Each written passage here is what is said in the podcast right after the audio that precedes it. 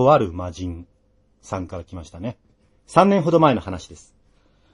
自分は自宅の最寄り駅から電車に乗り、仕事場の最寄り駅まで通っています。いつも朝6時12分の電車に乗っていました。最寄り駅のホームには、その当時自分も含めて5、6人ほどしか電車待ちをしていませんでした。その中の一人に、ランドセルを背負った男の子もいました。改札口までは男の子のお母さんが毎朝見送りに来ているんですが、そこからは彼一人。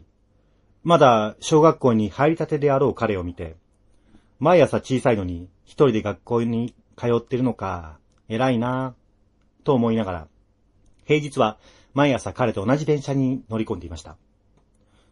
それから少しして、あることに気づきました。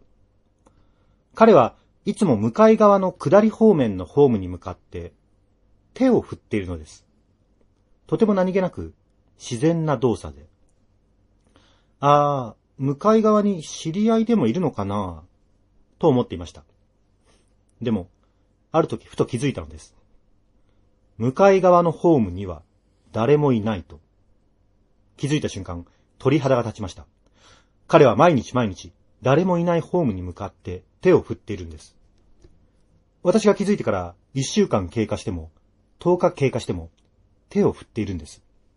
その手の振り方もオーバーアクションではなく、本当に知り合いに手を振るかのごとく、その自然さが余計に怖くなってしまって、彼に聞いてみようかな。なんで手を振っているのかを。そう思ったりもしました。でも怖くて聞けない。でも毎朝見るから気になってしまう。気にならないように、彼を視界に入れないようにしました。それから一年ほど経過し、そのこともすっかり忘れていました。それでもある日、ふと、彼のことが気になり、手を振っていないかどうか確認してみました。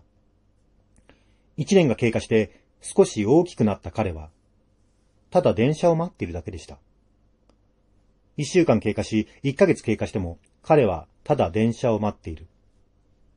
それから二年が経過した今も、彼とは同じ電車に乗るんですが、やっぱり電車を待っている時に手を振っている素振りはありません。階段ではないのかもしれませんが、自分には少し薄気味悪く感じた体験だったので、お便りしてみました。関係ないとは思いますが、去年この駅では飛び込み自殺が起こりました。彼が手を振っていたホーム側で。それでは、失礼しました。